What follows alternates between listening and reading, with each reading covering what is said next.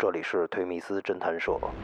四个嫌疑人，五年六起八命，一对夫妇莫名其妙的失踪。凡是跟他有生意上有来往或者有经济纠纷的人，都莫莫名其妙的找不着下落了。给那尸体煮熟了以后，搁在这桶里了。我摸的是人油。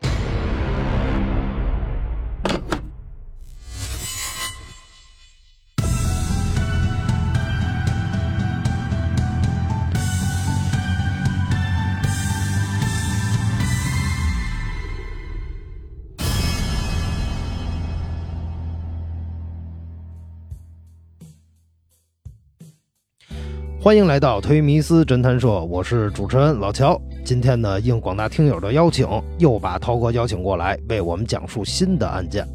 邢捕头呢，听闻涛哥要来，特意赶过来，跟我们一起参加本期节目的录制。哎，大家好，我是邢捕头。今儿涛子来了，咱得捧捧这场。我给他放了段录音，刚才开了一半小时车过来了，闻闻着浓浓的血腥味儿，对对 对，看着灿烂的粉色血液。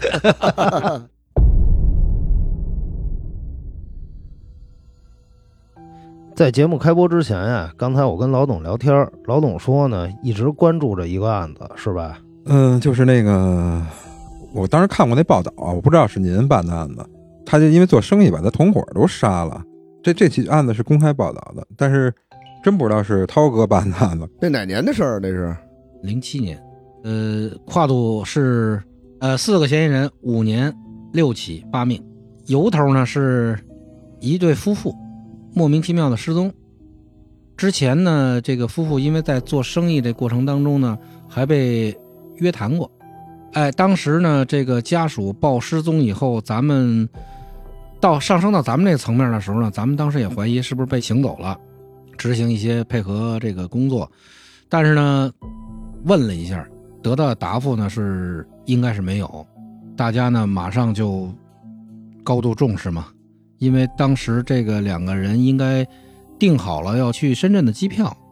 没有登机。零七年，北京市公安局已经有了这个呃失踪人口疑似被侵害这个侦查机制，立线侦查，动用各方面的资源和一些优势的警力，呃，开展这个这个案件的一个工作。在这个工作过程中呢，发现这两个人呢，平常还是很有规律的。呃，经常这个一块上班下班啊，呃，对他们的周边的关系的摸排当中呢，也没有发现太出格的地方。这个两个失踪人的手机呢，也是处于关机状态，而且这个调取了他们离开这个工作单位的这个录像呢，也是正常离开。他们俩是一个公司的，是一个公司的，他们两口子开了一公司。在调取他们的通讯记录的过程当中呢，发现他们在失踪前呢，都跟他们一个合伙人联系过，之后呢就下落不明了。然后我们呢对他这个合伙人也开展工作嘛，侧面了解了一下这个合伙人的这个身份啊，还有一些他的一些情况。这个合伙人呢是原来这个也是纪律部队下来的，啊，因为有一个什么事儿。他就是离开离开了纪律部队，然后呢，他呢就跟他这个失踪的人做生意。对这个合伙人的调查过程当中啊，咱们逐渐逐渐发现了一些疑点，因为通过对他周边的人的走访和这个调查，发现呢，有人反映这个人不太干净，就是做生意啊，然后是这个喜欢财产要钱。这个也有人说呢，这个人的原来的合伙人。曾经也出现过这种下落不明的情况啊，就其他跟他做生意的人，其他对其他个做生意的人，这是通过走访，通过对这个这合伙人的调查发现的，因为他也有一些周边的关系人嘛，说这个有可能这次这两个人的失踪也跟他有关系，我们就秘密的开展对他的一些深入的一些调查取证工作，发现这个人确实有问题。凡是跟他有生意上有来往或者有经济纠纷的人，都莫莫名其妙的找不着下落了。然后这个前前后后他有若干个合伙人都是没有下落的。他周边有三个经常在一起的人，这三个人一个是他的亲弟弟，一个是一个吸毒人员，还一个是原来也是蹲过监狱的这么一个人。这四个人呢，应该是在监狱里头就认识。就我说这个，咱们这离开这纪律部队的人，他也进去过。哦，也进去了。狱友对，？进狱友，他们一块儿，呃，后来慢慢慢慢做，就发现了几起失踪案，都跟这四个人有一定的关联，因为把当年那几起失踪案呢都调回来，调回来之后一起一起筛，确实当时的主要关系人都是这个叫夏克明的这个人，他跟他的弟弟还有这个吸毒的陶纯。还有这个杨辉，他们一起四个人，跟这几个人的失踪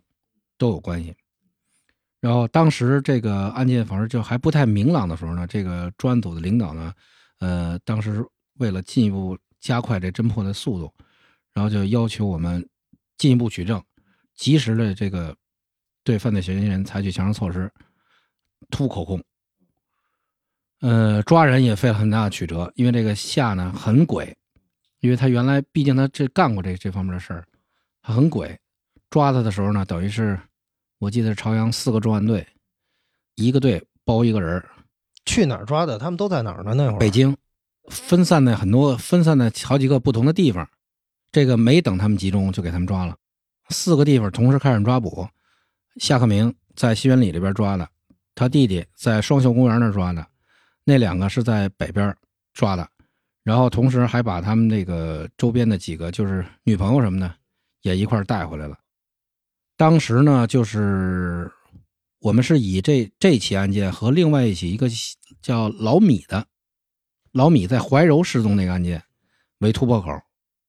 老米也是他的合伙人，从这个为突破口，把他怀柔的那个房子进行了搜查，结果在房子里头搜查出一部分涉案的物证，是什么东西啊？呃，有一个桶，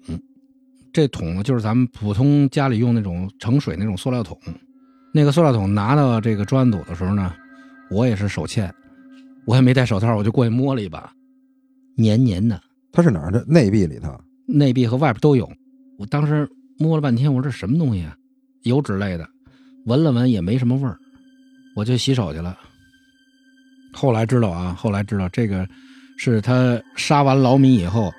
呃，分尸，然后给那尸体煮熟了以后，搁在这桶里了。哎呦，我摸的是人油，哦，没有味儿是吗？那个呃没没什么味儿。我摸的人油，但是那天特别恶心，我知道。我那天吃饭我都没这 时间太长了是吧？啊，非常恶心。就是，呃，这个夏呢是一直这个从纪律部队出来以后，然后因为事儿进了监狱，出来以后呢一直跟人做生意，呃，做什么走私的啊，啊，就反正就投机倒把吧。原来原原来话叫投机倒把，不务正业嘛。然后他先后把他的几个合伙人，跟他有财务纠纷的，或者跟他有这个债务纠纷的合伙人，全部干掉。他干的这一类人是他欠人钱的吧？都是呃，基本上是他跟反正有纠纷的都是有纠纷，就是或者呃开始还合着还弄生意，然后挣点钱之后就因为这钱产生分歧，对他跟他弟弟，还有这陶纯和杨辉他们四个人，基本上是他负责设计这些事儿，杨辉动手杀人，然后他弟弟还有陶纯参与这个分尸、抛尸，然后处理尸体。基本上是把这尸体呢分完了以后煮熟，煮熟搁到这个塑料桶里头，抛尸地点呢都相近啊，后边的几起都是抛的这个顺着这个精神往外走，也有一条河，抛在这抛到河里头。后来咱们在这河里通过这个这个打捞啊，也捞上一部分人体组织，最终也认定到这个案件的这个就是死失踪和死亡的这些人员里头。嗯，这就是跨度是呃这个五年六起八命八条人命。那您那会儿跟着抓捕，您是抓的谁啊？我没有，那天我在专案组组织协调，没下去抓，因为我们人当时有限，呃，就是让朝阳四个重案队上了，朝阳最最精锐，呃，朝阳刑警那是五百八哈，五百八五百八精兵，然后这四个重案队是精兵中的精兵，反正那天确实挺震惊的这个案子，后期这个嫌疑人也在这个法庭上也在不断的这个呃提供一些新的事儿啊，呃，这杨辉还把自己的女朋友都给杀了，杀了也碎了，而且有时候一次杀俩，他为什么还要把这尸体给煮了啊？为了便于抛尸吧。因为你像你，你要这碎了之后，这生肉扔出去，毕竟这人人体组织跟这个动物相近，呃它这煮熟了以后呢，它有，因为你再弄点酱油上点色儿，看不出来是什么东西。看不出来是人，你看不出来是人肉，人体组织。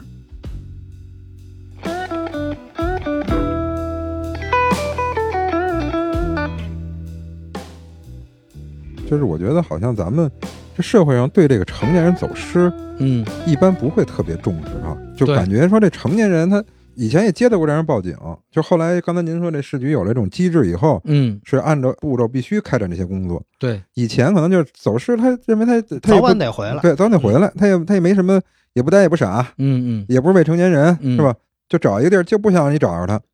虽然民警当时也有这种想法，但是刚才听您说这样的，我觉得就是应该是引起这个引起重视。是就社会各界重视，就对于成年人这种走失，过去呢，我觉得就是还是对一些孩子，二十四小时啊这块立案，这也是一步一步的。以前以前只是登个记而已，周边给查找查找，等于从这个零零一年开始吧，嗯，对对成年人、未成年人啊这个走失这块儿才逐步的他叫做重视起来。疑似被侵害嘛，对，疑似被侵害，疑似被侵害，这我觉得这也是咱们公安法治的一个进步。对，确实是个进步嗯啊。对，随着这个那当年提出这个命案必破嘛，这个疑似被侵害这这这种侦查机制啊，确实在当年对于这个案件侦破、人员走失这块起了很大的作用，而且是隐藏在这个走失案件当中这种治安事件里的刑事案件都给拽出来了，真的是破了一批正经八百像样的案子，是吧？你看这个，就是刚才说这个这个八命这个这个女的女施主曾经跟这个夏克明是傍着拼的，后来结了婚了，然后人家又做生意，做生意之间又有这个生意上的往来，钱款，然后而且他对夏克明以前的事儿知道的知道太多，又因为这个经济上他们又发生一些纠纷，这夏明就觉得还是给他除了吧。当年这个案子里还有一起在马甸那么一个小区里头，这个失踪人员当时就有人听见在电梯里喊了一声啊，喊了一声，电梯门一开，里头就剩一只鞋了，这人就没了，就给弄走了，就没了。哎，电梯里的监控也没照着，这人就没了，就失踪了。